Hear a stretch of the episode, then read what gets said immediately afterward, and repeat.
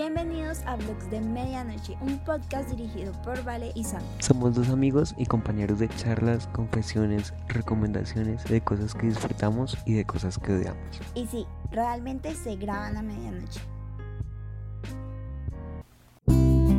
Hola, hermosos y maravillosos amigos, y bienvenidos a otro increíble blog de medianoche que te pongo con los adjetivos hoy. Los saludamos, nosotros dos ya saben quién somos, si no saben quién somos, yo soy Vale, por acá está Santi. Por acá muy presente. Le digo, yo digo por acá como si estuvieras acá al lado mío, pero estás al otro lado de la ciudad. Miles de kilómetros nos separan. Literal. Pero eso no impide que hagamos esta belleza de podcast. Y hablando de esta belleza de podcast, amigos, llegamos a 100 reproducciones. Yupi. Eh, tal vez no suena como tanto, pero de verdad que nosotros sentimos que es demasiado. Muchísimas gracias, de verdad, eh, por tomarse el tiempo de escucharnos, como hablando y ya. Sí, es que para nosotros es el comienzo de esta bonita y gran historia. Vienen muchas cosas, vienen eh, otros proyectos que hemos estado pensando, todos obviamente relacionados a las temáticas que tocamos acá y a el podcast en general. Así que Gracias por acompañarnos y esperen a que podamos grabar nuestro primer episodio estando los dos en la misma habitación. Va a ser genial. Pero bueno, creo que ya eso fue mucha china. Bueno, no parlan china, en serio, les agradecemos mucho y los amamos. Pueden creer que nos están escuchando en Irlanda. Si tú no estás escuchando en Irlanda diciendo esto, oye, te amo. y en Francia, yo estoy exageradamente impresionada, de verdad. Más bien entremos en materia, ¿te parece? Me parece. El día de hoy les traemos otro increíble episodio de la sección de Insomnio Cultural. Que por si no lo saben les voy a recordar de qué se trata esta sección. Eh, y aquí es el espacio que nos tomamos en el programa para hablar sobre series, álbumes, música, artes y en general piezas icónicas de la cultura popular, ya que somos bastantes, bastante adictos a ella. Así que, como ya les dije, esto es Insomnio Cultural y el día de hoy vamos a hablar de una cosa icónica que está sucediendo en este momento. Eh, tal vez llegamos un poquito tarde al hype, pero vamos a hablar de la serie original de Netflix, Dark. La super reina de la confusión Dark. Recontra sí. ¿Y por qué vamos a hablar de Dark? Dirán ustedes pues porque nos la terminamos de ver y la, y la verdad es que simplemente teníamos ganas de hablar con ustedes y creemos que tenemos algunas ideas interesantes que sería cool compartir. Así que por eso creamos este episodio de Insomnia Cultural. Porque nos super traumó la serie. No sé si nos super traumó. Yo lloré un par de veces, eh, pero sí, sí estuvo muy interesante vernos la serie porque literal para nosotros eh, se volvió un ritual completo. No la vimos juntos, de hecho por esta aplicación que ya les recomendamos en nuestro capítulo de relaciones de cuarentena, eh, pero por si no lo han escuchado, no la vimos con esta aplicación llamada Ray, donde podíamos verla sincrónicamente y pues teníamos ahí nuestro chat desde nuestro celular y todo. Entonces, eh, para nosotros como que entrábamos a ver un capítulo, ah bueno, acá viendo la explicación antes de todo, ¿no? Yo no me había visto la serie antes, como que yo la empecé ahorita después de que la tercera salió, pero Santi por su parte ya se había visto la primera temporada completa. Sí, y literal que para mí como que volvérmela a ver y toda la experiencia me enganchó muchísimo más, como por la dinámica y por todo, por comentarla y por, por lo chistoso que era. Y la primera temporada entendí muchísimo mejor que cuando me la vi por primera vez. Eh, sí, yo, yo por ejemplo la verdad prefiero mucho que me la haya visto ahorita que estaban las tres temporadas, porque además como son tantos datos que uno tiene como que irse memorizando, eh, pues así era más fácil, ¿no? Como que no tenía que esperar un año y se me iban a olvidar la mitad de los datos y también siento que por eso la pude entender de la manera que la entendí. Y también fue algo que mucha gente hizo, ¿no? Porque la serie fue porque la serie fue aumentando de popularidad conforme las temporadas. digamos que para la primera temporada no tenía este nivel de emoción y de concentrar tanta gente a los medios, tener como tanta visibilidad como para lo tuvo ya para la segunda y ya para esta tercera, mejor dicho, como que todo el mundo estaba pendiente. Y por eso fue que mucha gente hizo como nosotros y se repitió las tres, se vio por primera vez las tres temporadas de una. Pero bueno, como les estábamos diciendo, también la, la, la experiencia como tal de verla juntos fue muy divertida porque pues literal la estábamos viendo al mismo tiempo y, y pues las reacciones todo eran vivo. Más que siento que la primera temporada fue muy chistosa porque obviamente Santi ya sabía qué iba a pasar y yo iba descubriendo todo con el paso del tiempo. Y entonces yo era como, espérate, ¿cómo así que esto se está pasando? O sea, ¿cómo así?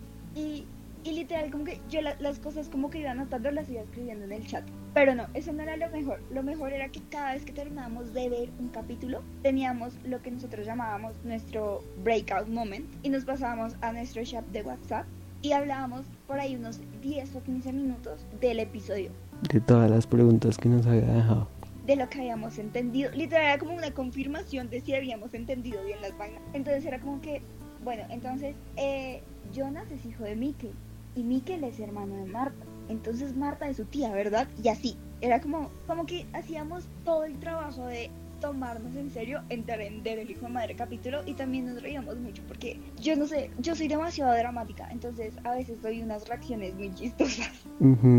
Y por eso mismo de que por lo menos a mí me costó muchísimo entenderla en la primera temporada y eso es que no les venimos como a explicar la serie ni los árboles genealógicos, ni las relaciones entre personajes o los saltos temporales que hay, ¿no? Para eso les traemos algunas recomendaciones para entenderla mejor. Exacto. Eh, como dijo Sánchez, no vamos a venirles a explicar todo eso porque ya hay muchos videos en YouTube, muchas noticias, muchas cosas eh, que están haciendo exactamente ese trabajo como de explicarles eh, los árboles genealógicos, la trama, los giros y todo esto, aunque realmente como que yo siento que si te explican bien el árbol genealógico, ya te están explicando como la trama en sí. Entonces, eh, la primera recomendación que les tenemos es la página oficial de, de la serie. Sí, está, que está muy bien hecha y que verdad nace como ante esta necesidad de entender la relación entre tantos, tantos personajes. Yo creo que se dieron cuenta de que la gente necesitaba una guía la cual pudieran ir viendo capítulo a capítulo, que eso es lo más chévere. Que por una experiencia libre de, spoilers eh, te la dan capítulo a capítulo, o sea, tú seleccionas en qué capítulo estás y te muestran actualizada no solo los árboles genealógicos, sino los saltos de cada personaje. Sí, exacto. Eh, lo primero, primero que te aparece cuando tú entras a la página es como en qué temporada estás y uno selecciona ahí en qué capítulo de esta temporada estás y así puedes navegar como toda la página de manera tranquila porque nunca te vas a spoiler nada. Y también está la página dividida como en tres secciones que es quién, qué y cuándo. Entonces es como en quién te van a, es como tú eliges, no sé, Jonas, y entonces te, te van a decir como todo lo que ha hecho Jonas y ya por ejemplo no salió Jonas grande o o que ya sabemos que Adán es Jonas y todo esto te lo va a explicar la página. Eh, depende del punto en el que vayas en la serie. De verdad siento que debieron de haber hecho más publicidad. Porque, por ejemplo, nosotros no descubrimos la página, sino cuando estábamos como organizando la información para grabar este capítulo. Y nos hubiera servido un montón para verla. De verdad, yo siento que entre chiste y chanza por ejemplo, yo la entendí bastante bien. Y, y también como que teníamos nuestros breakout moments, entonces eso también me ayudaba mucho porque como confirmaba datos y, y también me ayudaba de pronto a organizar ideas después del capítulo. Eh, pero siento que haber tenido la página, o sea, haber tenido la guía, hubiera sido increíble, me hubiera dado un nivel completamente diferente de entendimiento. Muchos contenidos en YouTube y muchas páginas que te explican el árbol genealógico basándose en lo que está en la guía. Exacto. Por ejemplo, uno, uno de mis videos de YouTube favoritos sobre la serie es de un canal que se llama Te lo resumo así nomás. Que de hecho es uno de nuestros canales favoritos de YouTube. Deberían ir a chequearlo si no lo conocen. Y si no lo conocen, pues ya sabrán porque es uno de nuestros favoritos. Eh, y tiene un video explicando todo el árbol genealógico. Y pues obviamente mientras te explican el árbol genealógico te van explicando de alguna manera la trama. Eh, en B-Channel también sacó su video sobre la serie y, lo, y ha sacado varios videos eh, por las temporadas explicando como más o menos lo que pasó y de pronto dándoles más datos tal vez de, de esto. Y nosotros también les traemos algunos datos sobre la dirección de la serie. Exacto. Entonces empecemos con quien la escribió. Para nosotros, eh, siempre que vemos una serie, cuando nos gusta mucho es muy importante ir más allá de lo que vemos y de los actores, entonces nos interesa mucho ver cómo quién la escribió, quién la dirige y por qué sus estilos son de esta manera. Y entonces, literal, cada vez que pasaba algo, nosotros éramos como, no sé quién escribió esto, pero lo admiro demasiado. Y los escritores, los guionistas oficiales de esta serie fueron Baran Bugodar, que lo siento si estoy pronunciando terriblemente sus nombres. Amigos de Rusia, lo siento. Eh, y, um, y Jan He Búsquenlos en internet, sí, más bien. y bueno, esto, Barambu también dirige la serie. Pero estos dos amigos, porque son amigos, guionistas se conocen desde hace mucho tiempo, se conocen desde la universidad y han estado trabajando, o bueno, trabajaron en la construcción eh, del guion durante mucho tiempo.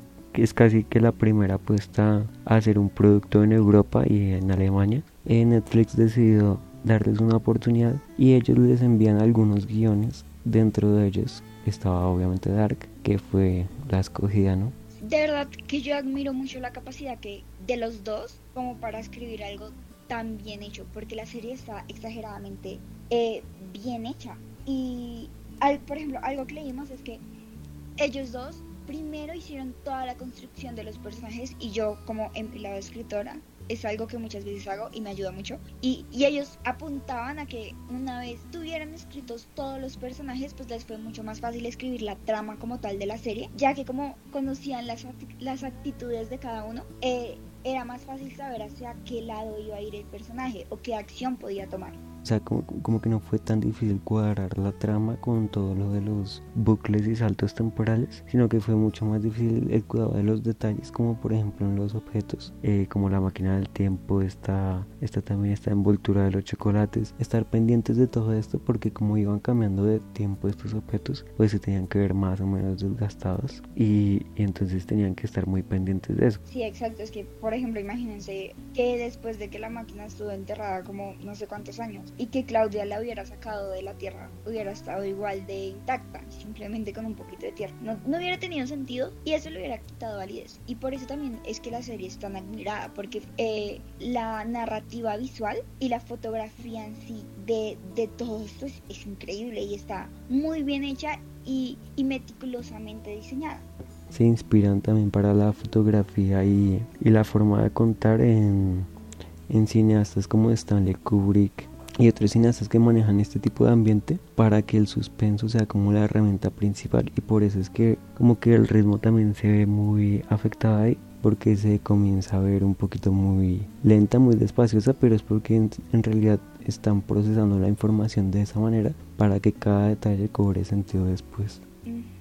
Y, y, por ejemplo, hablando de esto de que ellos trabajaron mucho en el diseño que tenían, en la estética visual, eh, por ejemplo, cuando sacan este segundo mundo, el mundo espejo, ellos dijeron que al tener que mostrar que eran dos mundos distintos, pues también tenían que mostrarlo como un mundo que se refleja. Cuando te reflejas en un espejo, obviamente el reflejo va hacia el otro lado, por decirlo así. Eh, y entonces que cuando estaban en las grabaciones del de la tercera temporada, al principio pensaron en rediseñar todos los sets para que quedaran con este efecto espejo. Pero que obviamente era como un costo muy grande, o sea, imagínense volver a prácticamente hacer desde cero todos los sets como las cuevas, eh, la casa de Jonas y todo esto. Y entonces lo que hicieron fue que grabaron en, los mismos sets de siempre, pero eh, hicieron que los actores, por ejemplo, si eran diestros, fueran zurdos, grabaran como con su mano zurda para que cuando para ellos poder usar el efecto espejo, eh,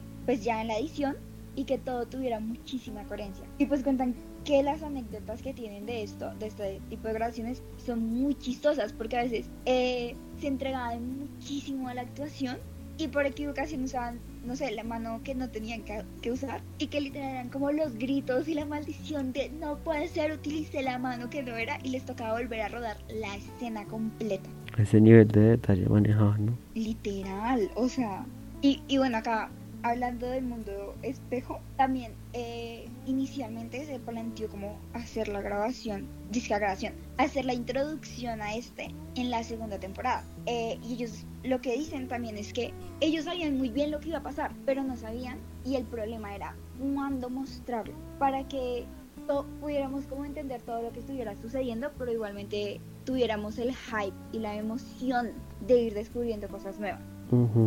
Y, esto de la de hacer como el mundo espejo y que de verdad se noten los sets yo creo que es una ayuda visual gigante para poder ubicarnos como en donde estamos y es más como una ayuda al, a, quien está viendo la serie, ¿no? Y yo creo que la idea de lo simétrico y de lo espejo, o sea, lo venían insinuando ya desde la primera temporada, un poco con, con la misma intro, ¿no? Sí, total. Y también sabes que, que yo que dicen que teníamos la idea de los tres mundos desde la primera temporada porque si te das cuenta en la intro original eran como los dos mundos espejos pero además también había como uno que estaba más cortado. Como en el medio. Como en el medio. Entonces, pues desde acá, vean que desde el, desde el principio nos estaban dando pistas de lo que realmente iba a suceder después. Simplemente que uno pues en ese momento no la capta. Y para el, el mundo espejo hay muchos detalles visuales para recrear como las similitudes entre los personajes, ¿no? O sea, por ejemplo, vemos que Magnus utiliza esta, este saco con forma de esqueleto, que sería el mismo que utiliza Mikkel eh, cuando viaja en el tiempo por primera vez. La esencia misma de los personajes, a pesar de que les hagan algunos cambios físicos, ¿no? El pelo de Magnus. Que crece mucho más, que decíamos que era un cosplay de Loki, ¿no? Sí, total. Esa, esa fue una de nuestras anotaciones más chistosas, porque yo decía, yo internamente decía, se me parece a alguien, pero no sé a quién. Y llega Santiago y me dice, es que Magnus parece un cosplay de, de Loki así. Y yo como, no puede ser, tienes razón. Así toda dramática, como siete párrafos. Sí, sí, sí, eso es, eso es muy bueno de ver como todas las, las similitudes que crean, ¿no? A Waller le cambian un ojo por un brazo. El brazo. Y el mismo Ulrich vuelve a ser infiel y no le para bolas a Hannah de la misma manera. Pero claro que también están como los paralelismos que tienen, ¿no? Y acá entramos a otro pedazo de esto que es como lo bueno y lo malo, como lo que nos gustó y lo que no nos gustó. Sí, antes puedo dar un último dático. Tíralo. Sobre, sobre esto que hablamos de la simetría en el para hacer una ayuda visual a los a quienes están viendo la serie para el tercer mundo todas las escenas que están en el tercer mundo les introducieron les introducieron dos bandas negras en la pantalla una arriba y una abajo, como de esto que, como de la cinematografía, ¿no? Como que se ve en la pantalla para que diferenciar el tercer mundo. Entonces ya saben que por ejemplo si tienen esas dos bandas arriba y abajo es porque están en el mundo del origen. Sabes que de eso no me di cuenta. O sea, como que perspectivamente no me di cuenta. Y esa, son, esa, esa es la magia de la narrativa visual, amigos. Muchas veces nos dan como este tipo de cosas eh, que realmente muchas veces no las cogemos como como les digo, como que perceptivamente o, o conscientemente es la palabra. Conscientemente no cogemos como este tipo de cambios, pero una vez como que sabes que existe te, y sabes también como lo que significa, te das cuenta como la percepción cambia completamente.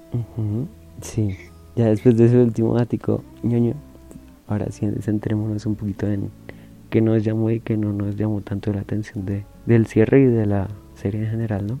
Exacto, y entonces hablemos de los paralelismos, ya que estábamos hablando tanto de nuestro querido mundo espejo. Y es que, por ejemplo, si se dan cuenta, eh, una de las cosas que recalcó bastante la serie es que habían ciertos actos que siempre iban a ocurrir.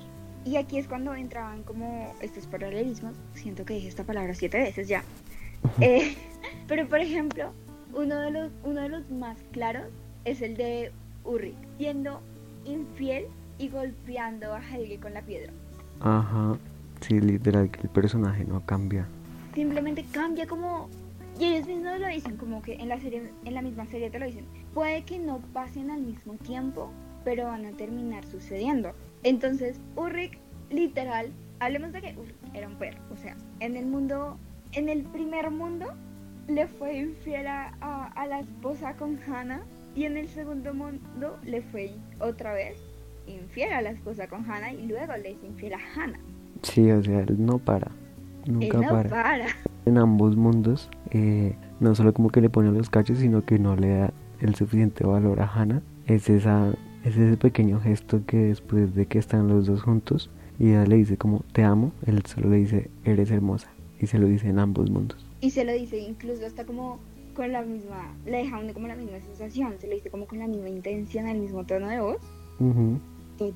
Sí, todo está igualito. Y hablando también como de las cosas que más nos gustaron, también está como que teníamos muchas, pero muchas tramas que resolver, ¿no? Por todos los, los bucles y por todas las cosas que se iban generando con la historia. Y siento que la forma de cerrarlo, de que hubiera una sola cosa que pudiera solucionar todo, fue muy justo y, y no hubo como huecos argumentativos de este personaje, porque si quedó este otro personaje, qué pasó con él. Eh, eso fue algo que está muy bien hecho y que es de aplaudir para una trama tan extensa. Y tan complicada, porque hicieron un cierre también que no te dejan como huecos argumentales gigantes, como en otras series. Aunque yo todavía no sé cómo sentirme con el final. O sea, siento que fue muy bueno, pero de esto vamos a hablar más adelante.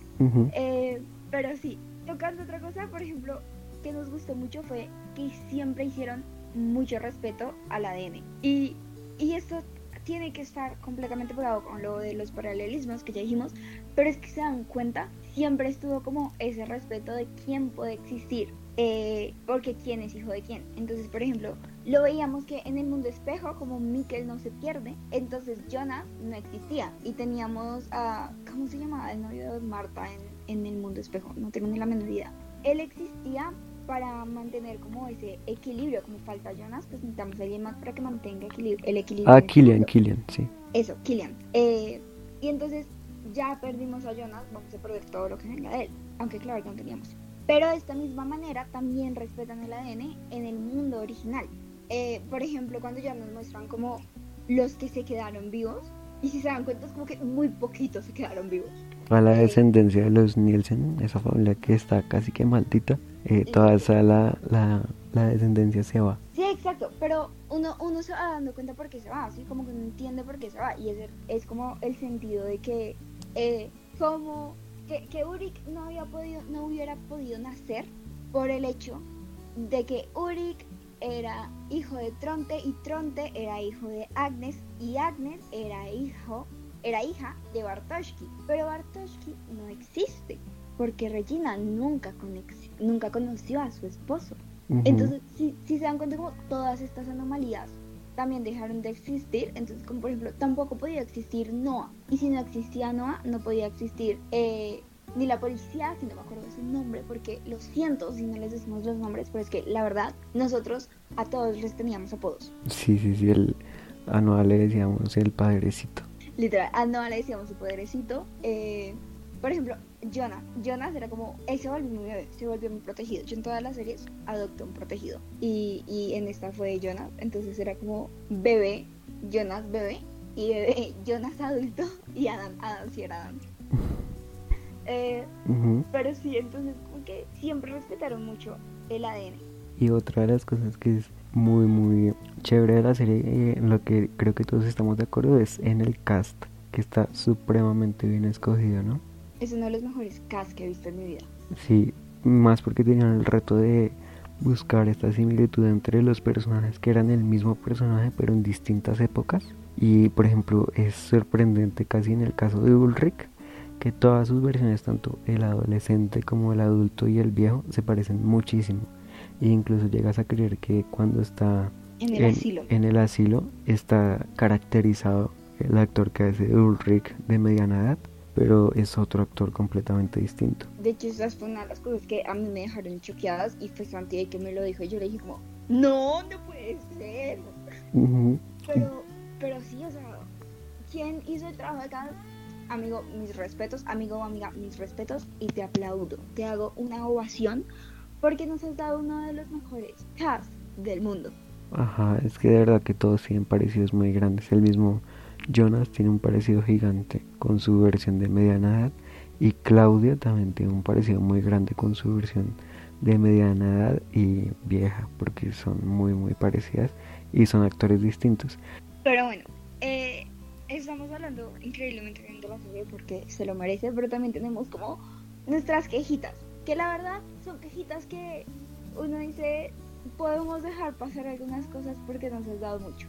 Ajá, por ejemplo, una de esas es que, digamos, más que todo en esta tercera temporada, tenían que dejar muy claro el mensaje de que el tiempo era inalterable y de que el destino de los personajes ya estaba más que fijado y no podían hacer nada para cambiarlo, ¿no? Y te lo repetían una y otra vez a través de distintos personajes. Yo, por ejemplo, pienso que, es algo que sí hicieron muy bien y que sí tenían que hacer, pero que tal vez en cierta parte sí, sí, se excedieron. Y esto me lleva a mi, segundo, a mi siguiente punto de lo malo. Y es que tal vez hubieran podido quitar algunas de estas cosas para darnos profundidad, más que todo en la tercera temporada. Siento que en la primera y en la segunda temporada no estaba tanto este factor, pero sí en la tercera temporada, eh, porque obviamente nos introducieron a este otro mundo y nos dieron nuevos personajes eh, que quedaron como muy vagos, como que simplemente estaban ahí por existir. Y el claro ejemplo de esto es el hijo de Jonah y Marta.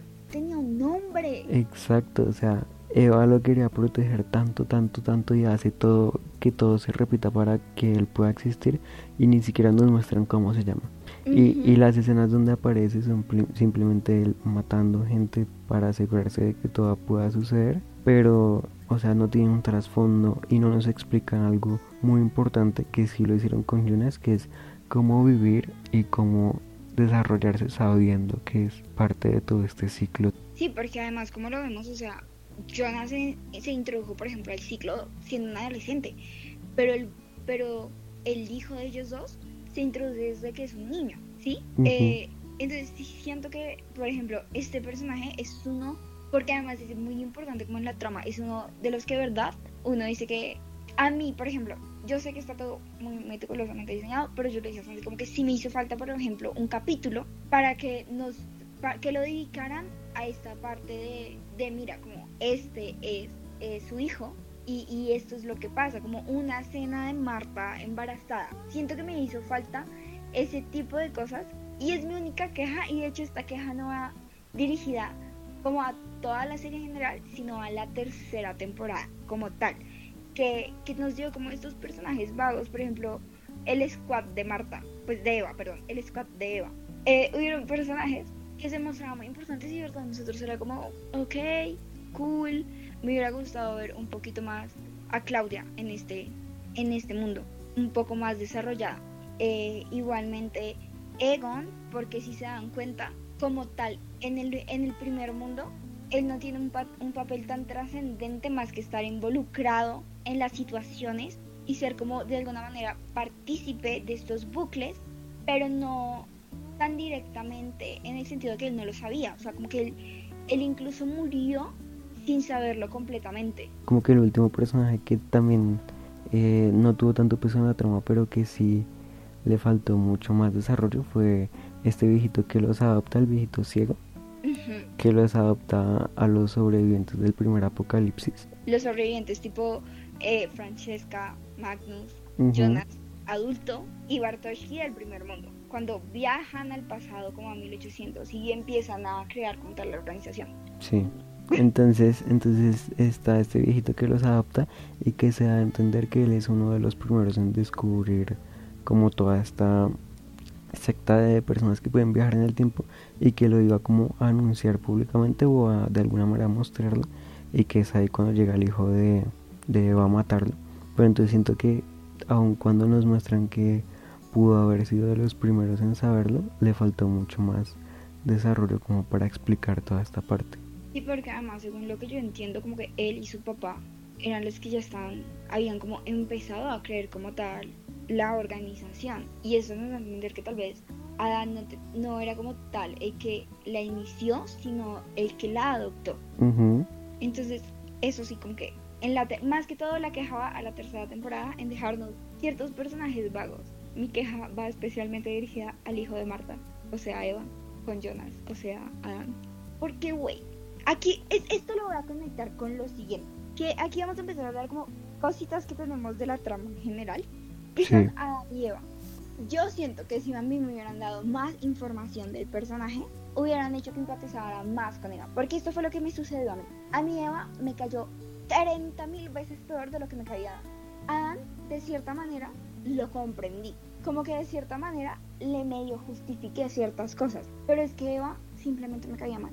Me parecía la cosa más cínica del el mundo. Amiga, haces todo esto mantienes el nudo, mandas a miles de personas, traumas a tu hijo porque desde chiquito lo mandas a que haga asesinatos, que para que iba y no le tenés un nombre al peladito.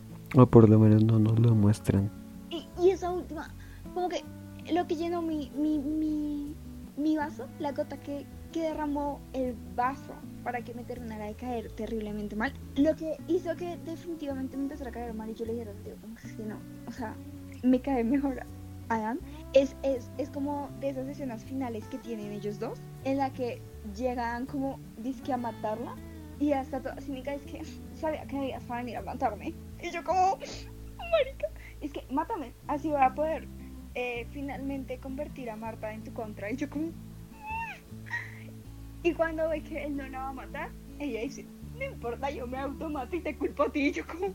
Y bueno, antes para hablar un poco de lo diferente que eran Adán y Eva, digamos que Eva tenía esas características como de que era súper cínica y de que era muy frívola a veces porque todo lo hacía para que todo se repitiera de la misma manera porque estaba confiada de que así tenían que ser las cosas y de que era la única forma para que su hijo existiera. Y la razón también por la que de pronto uno puede empatizar más con Adán es porque de alguna manera tenía una intención mucho más noble con todo lo que mandaba hacer y era que él quería que todo ese sufrimiento que se originaba a través de los bucles temporales se quitara. Entonces él estaba tratando de quitar el nudo que estaba originando todo desde un principio para que esto ya dejara de pasar. Sí, porque de hecho el nudo era lo que estaba como causando todo este sufrimiento y obviamente estaba también la super motivación de hacer que Marta viviera, pero pero sí estaba como toda esta intención de de dejar que el sufrimiento terminara y a tal punto que él, que él dijo si es necesario sacrificarme a mí mismo y sacrificar a la persona que amo para que después el resto de personas vivan y vivan bien, lo voy a hacer. Porque esto es lo necesario para evitar todo este sufrimiento. En cambio, Eva estaba como re... Mientras viva mi hijo, yo estoy feliz. Y yo como... Sí, de alguna manera vemos que, o sea, ellos están súper encaprichados y no se salen de sus ideas para nada y crean sus sectas y sus religiones y empiezan a, a desvariar mucho de, de, lo que en realidad está pasando y buscar soluciones concretas. Y para mí ellos siempre siguen siendo en esencia los mismos adolescentes, solo que obviamente con mucha más información. Imagínate tú esos dos niños tomando decisiones todo el tiempo. Exacto, y y eso es como que Jonas y Marta se involucran en todo esto siendo adolescentes. Y, y de cierta manera uno lo entiende. Es como que imagínense vivir todo lo que ellos dos les tocó vivir. Ver todas las muertes que les tocó ver.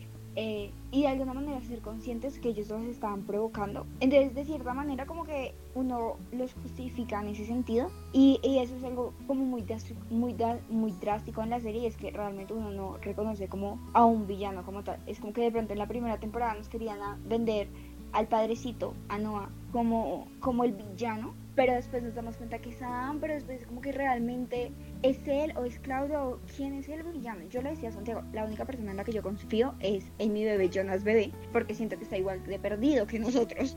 Son súper encaprichados todo el tiempo. Son adolescentes y de cierta manera es como que ellos nunca lograron llegar a, a, a esa madurez emocional.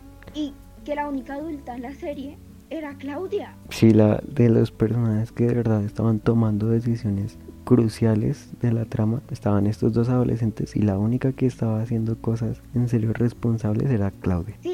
Y esto también es porque, bueno, o sea, si se, si se dan cuenta, Claudia desde chiquita la muestran como una persona muy inteligente y también está el hecho de que ella, de alguna manera, pues es, era mucho más madura cuando se involucra en todo eso. Es como que Jonas y Marta eran estudiantes de, de colegio, estaban por ahí, no sé, en sus últimos dos años de colegio cuando se meten en todo esto. Claudia ya era una persona que tenía sus estudios, ella dirigía una planta nuclear, entonces obviamente ella se inclinaba más para ser una mujer de ciencia. Y, y, pues ellos dos tuvieron que aprender al paso del tiempo y con todos estos traumas obviamente se iban más a ir, a ir más, por el lado, más por el lado emocional y de esto vamos a hablar más adelante y nos vamos a enfocar en esto más adelante. Eh, pero sí, si se dan cuenta es como que Jonas y Marta, Adán y Eva siempre fueron de alguna manera en esencia igual de maduros emocionalmente digamos que esto es de las cosas que más contribuyen a que se torne repetitivo, ¿no? Porque Adán y Eva con su encaprichamiento todo lo que hacen es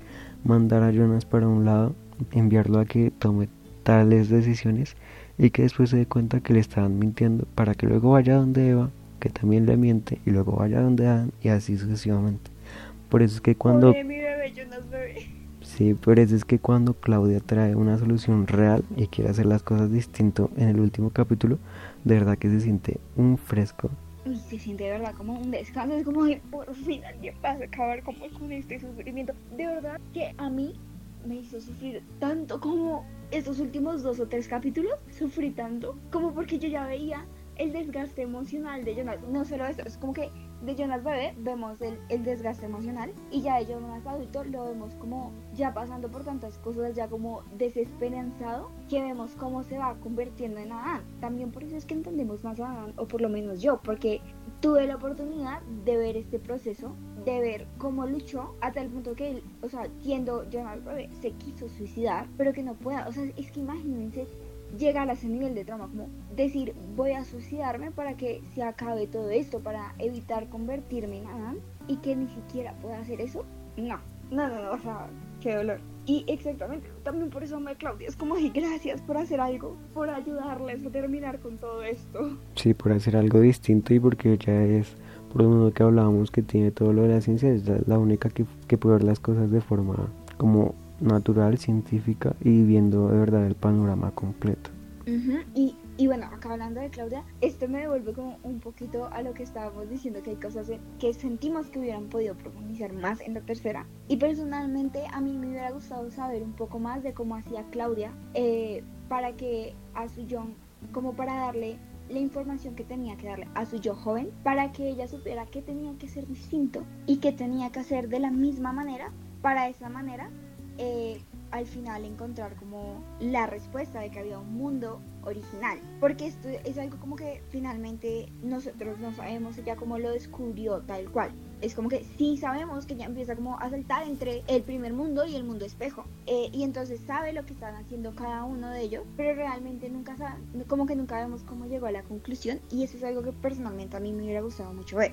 Sí, que hubiera sido chévere que profundizaran más. Exacto me pareció muy, muy bueno el giro de Claudia y como vimos un poco más de ella. Eh, y sí, realmente fue increíble. Y, y aquí volvemos a lo que dijimos antes. Es un final de cierta manera justo, muy justo y un final muy bueno. Y acá vengo a lo que yo les decía. Yo todavía no sé cómo sentirme emocionalmente respecto al final.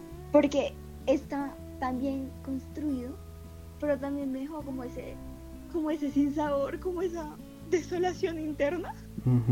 También hablando del final, creo, creo que valió mucho la pena hablar de cuál fue el destino y cómo terminaron los personajes que de verdad no hacían parte de toda esta cosa tan poco natural que, que era pues que era todo lo de los bucles temporales. Entonces lo que nos muestran es que los personajes eh, que quedan en la mesa en esa última escena son los personajes que se hubieran salvado y que de verdad no hubieran sido víctimas de toda esta anomalía. Además de Claudia, ¿no? Que Claudia no estaba en la mesa, pero sí se salva. ¿Sí es así? claro, porque ya no es parte de la anomalía. Te muestran la foto. Y si ahí, ahí vemos como también las cosas encajaron como en su lugar. Como que finalmente vemos a Peter con, con este chico travesti que por ejemplo lo vemos en todas las en todas las realidades buscándolo siempre eh, también vemos a, a Caterina, Caterina, Caterina, bueno, no entendí, eh, siendo feliz, como que plenamente, como que se le ve rejuvenecida porque ella todo el tiempo nos dijo que no quería tener hijos y luego termina con tres hijos. Sí, claro que iba a estar frustrada después de eso, ¿no? Ajá, y acá la vemos como muy feliz.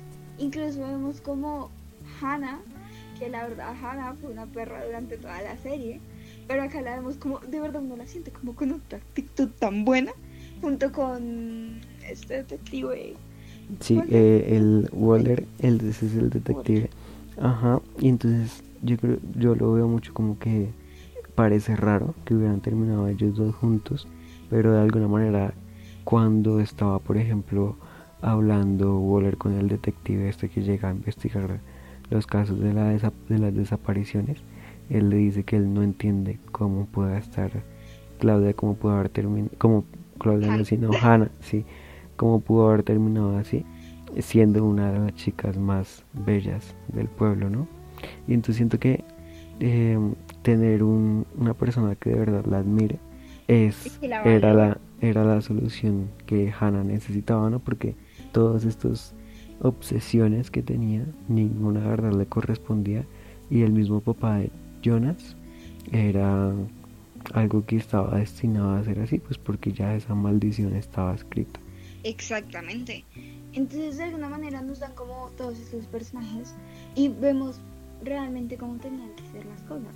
Y, y de alguna manera como que este, este déjà vu final que tiene ella y, y que nos dice, por ejemplo, que le parece, que Jonas le parece un lindo nombre, también es una manera como de mostrarnos que las otras dos mundos, los otros dos mundos, estas otras dos realidades existieron y de alguna manera siempre van a estar conectadas, pero que finalmente también todo ese sufrimiento se acabó y que tal vez Jonas iba a estar destinado a existir, pero va a existir de una manera bastante Sí, que al final esas dos realidades, el mensaje es que sí existieron, por ejemplo, lo mismo que dice Catarina al final que, que brindemos por un mundo sin Winden, que esa frase pues la dijo la dijo Ulrich en, en los ochentas, ¿no? Y aun cuando Ulrich no exista en esa dimensión, pues es un guiño ahí para hacernos creer que, que de verdad en esencia pues esas cosas se mantienen. Exactamente. Y también es muy poético el final en cuanto a lo que pasa con Jonas y Marta, que eso se nos está escapando un poquito. que de verdad lo de que ellos estuvieran destinados siempre a estar juntos y, y que se mueren juntos, se van juntos y tienen que salvarlo todo juntos. Yo lloré como tres veces en esos dos o tres capítulos. Yo lloré cuando me mataron a Jonas Bebé y yo lloré cuando ese discurso final estuvo, o sea, ver a Jonas decirle como esa frase que vimos durante todas las temporadas de los dos fuimos hechos el uno para el otro, nunca olvides eso. Mi corazón sufrió tanto. Y aquí vemos como lo poético y lo emocional de esta serie. Al final nos muestran que ellos dos, a pesar de que, de que estaban destinados a estar juntos, eran básicamente el error en la matriz de los que ellos tanto hablaron y al final darse que ellos se tuvieran que dar cuenta de, eso por sí mismos y aceptar que se tenían que ir para que todo estuviera bien pues es de lo más poético del mundo yo al final sentí a Marta joven y a Jonas joven o sea siendo bebés más maduros que de cierta manera Eva Adán ya estaba como que siento que Adán cuando finalmente comprendió todo como que maduró de cierta forma Eva pero, o sea, ellos mismos fueron los que dijeron, hasta aquí, Jonas fue el que dijo como que esta es la solución y si me tengo que sacrificar yo para arreglar todo esto, lo voy a hacer.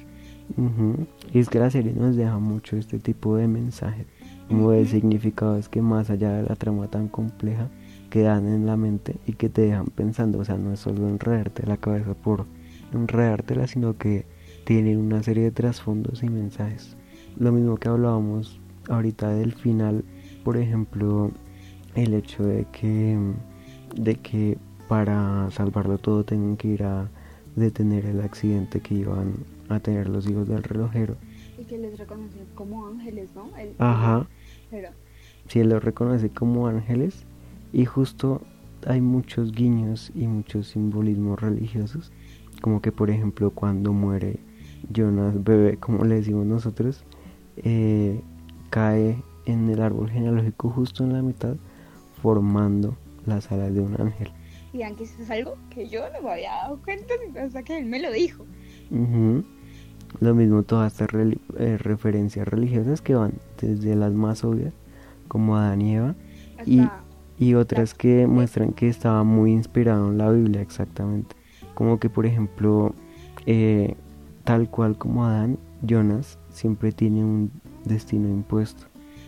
Exacto, también como por ejemplo esto que asumen el tiempo como, como Dios, al padrecito siendo el padrecito, la tripleta, que, que la tripleta tiene como muchos significados. Por ejemplo, en, en la religión católica cristiana. Católica. Ok. Se, se, se hace referencia como al Padre, Hijo y Espíritu Santo, que es de hecho la referencia más eh, la que vemos más impuesta en la serie para este símbolo. y, y, acá vemos como también que, que, se impone este, este patrón de la ciencia versus culto, ¿no? Como que tenemos a Ania representando todo esto tan religioso, todo esto tan, tan, que el tiempo es el Dios y que quieren destruir a, al tiempo porque eso es que los domina de cierta manera y, y tanto que le hacen este culto, también de alguna manera Eva crea como su propio culto, eh, pero va más, más impuesto como hacia su hijo. Y, y Claudia nos representa ese lado científico de la serie, como ese lado lógico y racional, que, que incluso si se dan cuenta, ellos ven todo el tiempo esto de las máquinas en el tiempo. Por ejemplo, Adán eh, lo ve de alguna manera como un dios, mientras Claudia todo el tiempo está diciendo esta es la partícula de Dios, pero esto puede explicarnos muchas cosas, puede explicarnos eh, la creación misma del mundo y, que todo el tiempo está tratando como de, entenderla y, le está haciendo análisis y revisa sus componentes y, y todo eso. Entonces también se da como este versus entre estas dos partes y que además pues finalmente gana la ciencia porque Claudia es realmente la única que de cierta manera piensa racionalmente y un poco más allá de, de sus propios intereses y el panorama más completo Sí, más allá que de crear culto y de decir que Dios es esto y de eh, hacer adoctrinamiento a las demás personas sin pensar, eh, lo que gana al final es la ciencia y de, de verdad tratar de buscar explicaciones lógicas porque eso fue lo que hizo mucho eh, Claudia, ¿no? Buscar que, por ejemplo, en este momento del apocalipsis se creaban estas dos realidades alternativas, que el fallo general estaba porque se crea esta ruptura en el espacio-tiempo cuando el relojero intenta hacer la primera máquina. Sí, sí, se dan cuenta, eso, también, eso es otra cosa que también le tenemos que admirar mucho a los escritores, que, que por ejemplo se meten mucho con, con terminología eh, científica, tipo cuando nos están explicando lo de los agujeros negros, eh, los agujeros de gusanos, que también, por ejemplo, dicen que la teoría de cuerdas de alguna manera la meten ahí para explicar las múltiples realidades eh, y la destrucción del tiempo y nos hacen de alguna manera, aunque obviamente pues tienen que modificar ciertas cosas, aunque, o sea, seguramente no todo, no todo es cierto, pero incluso este tipo de cosas que usan como todas estas terminologías han inspirado estudios sobre la serie para mirar este lado científico y matemático de ello. También utilizan para lo de las paradojas ese concepto del gato de Schrödinger de que si realmente no estás pendiente, no observas las cosas, nunca puedes saber si pasaron o no en realidad. También... El de que si se cayó un árbol y nadie lo escuchó, hubo sonido. De la mira porque nos hicieron de alguna manera entender todas estas terminologías que seguramente no es lo más fácil de entender eh, de alguna forma. Desde lo que les dijimos ahorita más adelante, más antes de lo de la intro, todo el tiempo nos están dando como este tipo de pistas de cosas que van a pasar después. Y de cierta manera es que ya hablamos, por ejemplo, del lado físico de la serie, también está como este lado filosófico de la serie. Que digamos, eh, ellos dijeron que aparte de...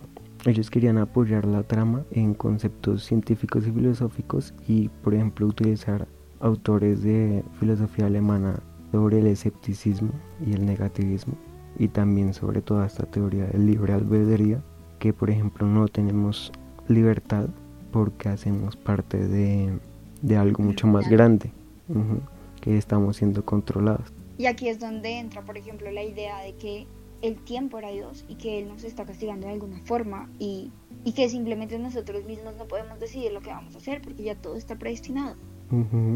Hay mitos griegos, perdón, hay mitos griegos que también se relacionan, por ejemplo, eh, ¿Te acuerdas de esta, esta obra que recitaba todo el tiempo Marta para sus ensayos? Sí. Que tenían que, que es la, el mito griego de Teseo y Minotauro, entonces que tenían que jalar como una cuerdita y que así iban a poder salvar a, Teseo. Pues eso mismo le pasa a Jonas en el túnel, cuando él empieza a llegar en el laberinto, en la cueva. Ay, que, tiene que jalar Tiene que jalar un hilo. Jonas grande. Y ese hilo pues es lo que lo lleva a de verdad, o sea, como encaminar su camino hacia donde tiene que ir. Sí, entonces tiene todo este tipo de basarse en otros objetos de la cultura para darle más peso y más credibilidad a la trama y que al final te deje pensando muchísimo. Y, y si se dan cuenta es que la serie en general es muy poética. Ujú.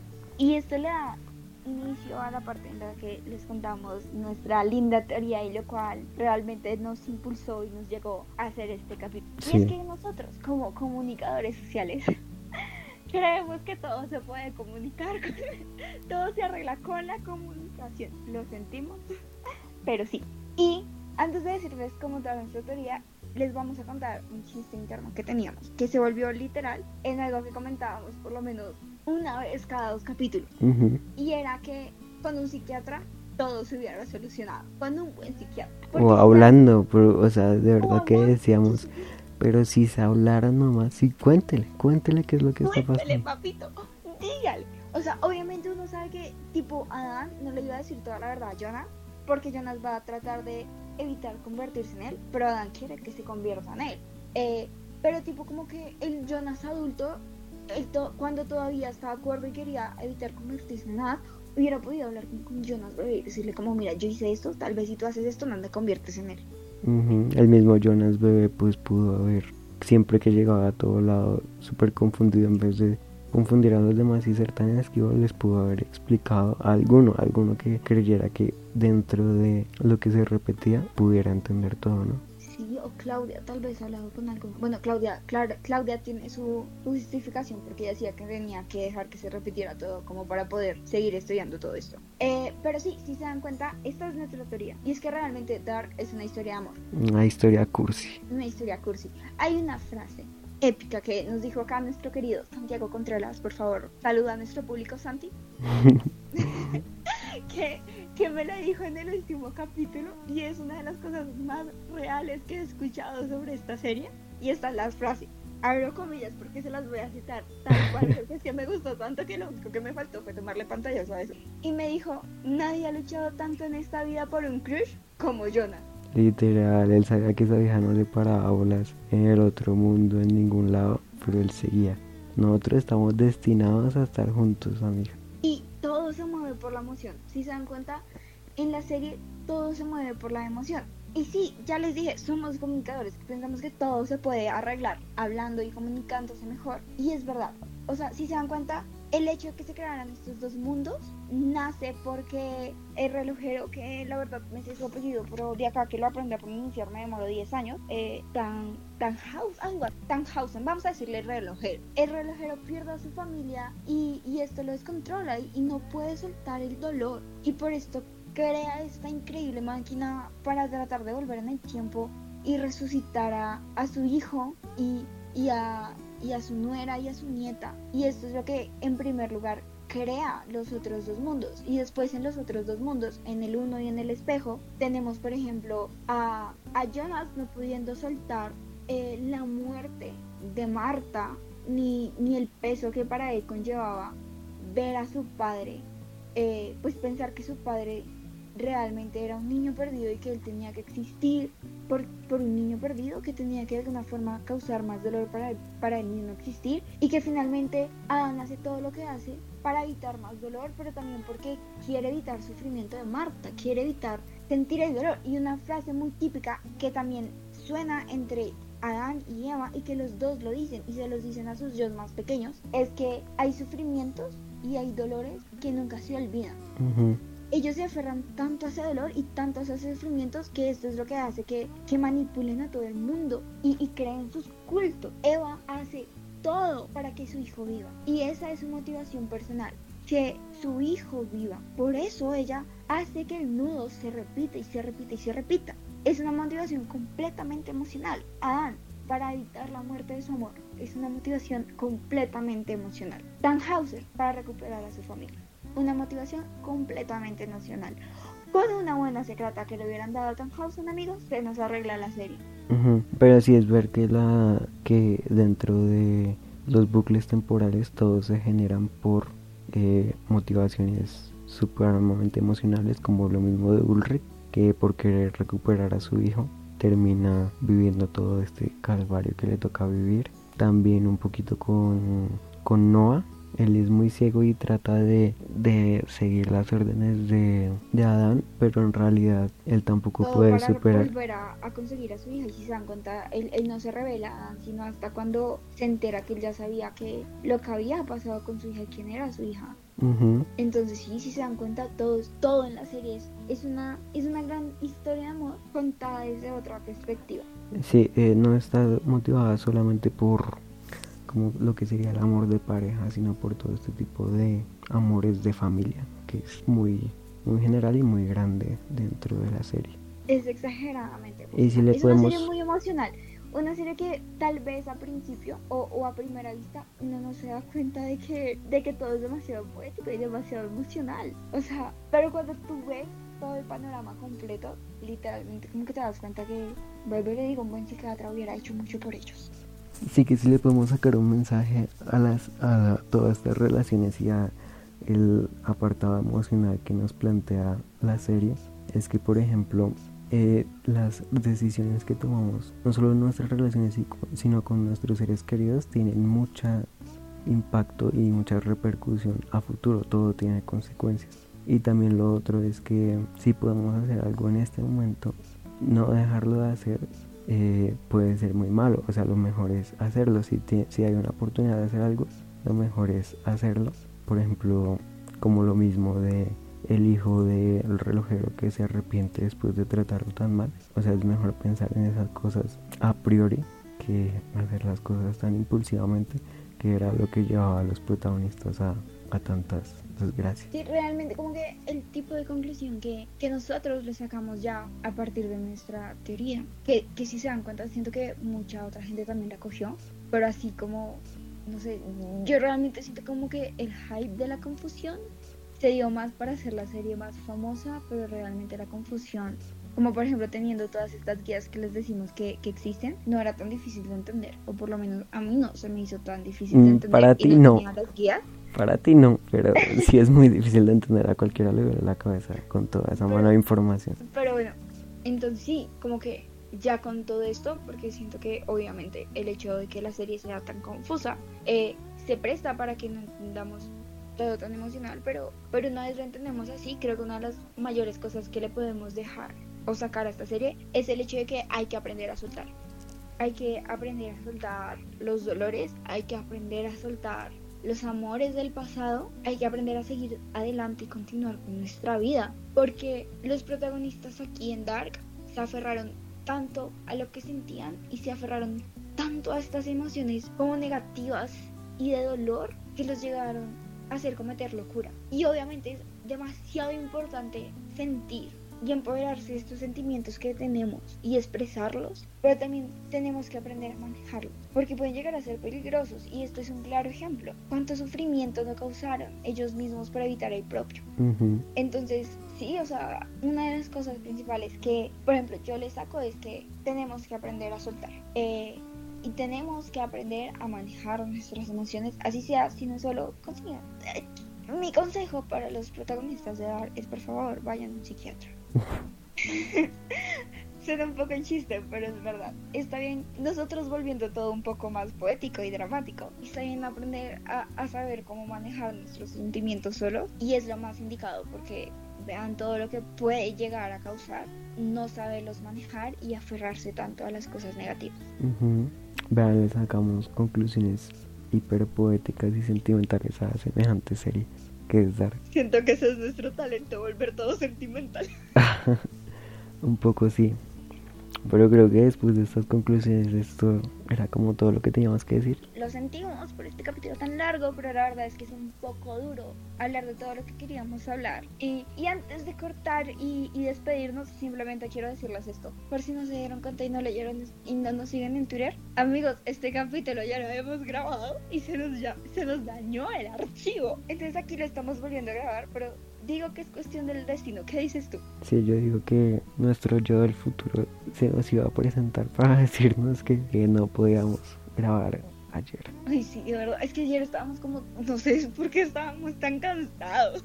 Pero sí, ya esta fue la oportunidad. Agradecerles como siempre por escucharnos. Por darnos 100 reproducciones.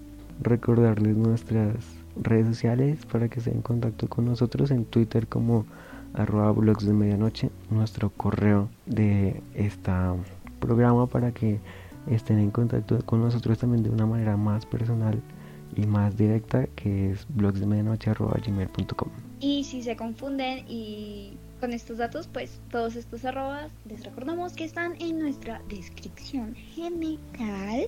Eh, los amamos mucho, otra vez muchas gracias y lo siento si lo digo muchas veces, pero los amamos mucho y muchas gracias por ayudarnos a crecer y escuchar a este par de, de locos amigos sobre analizando las cosas de la vida y su propia vida. Los amamos. Bye. Mucho. Adiós.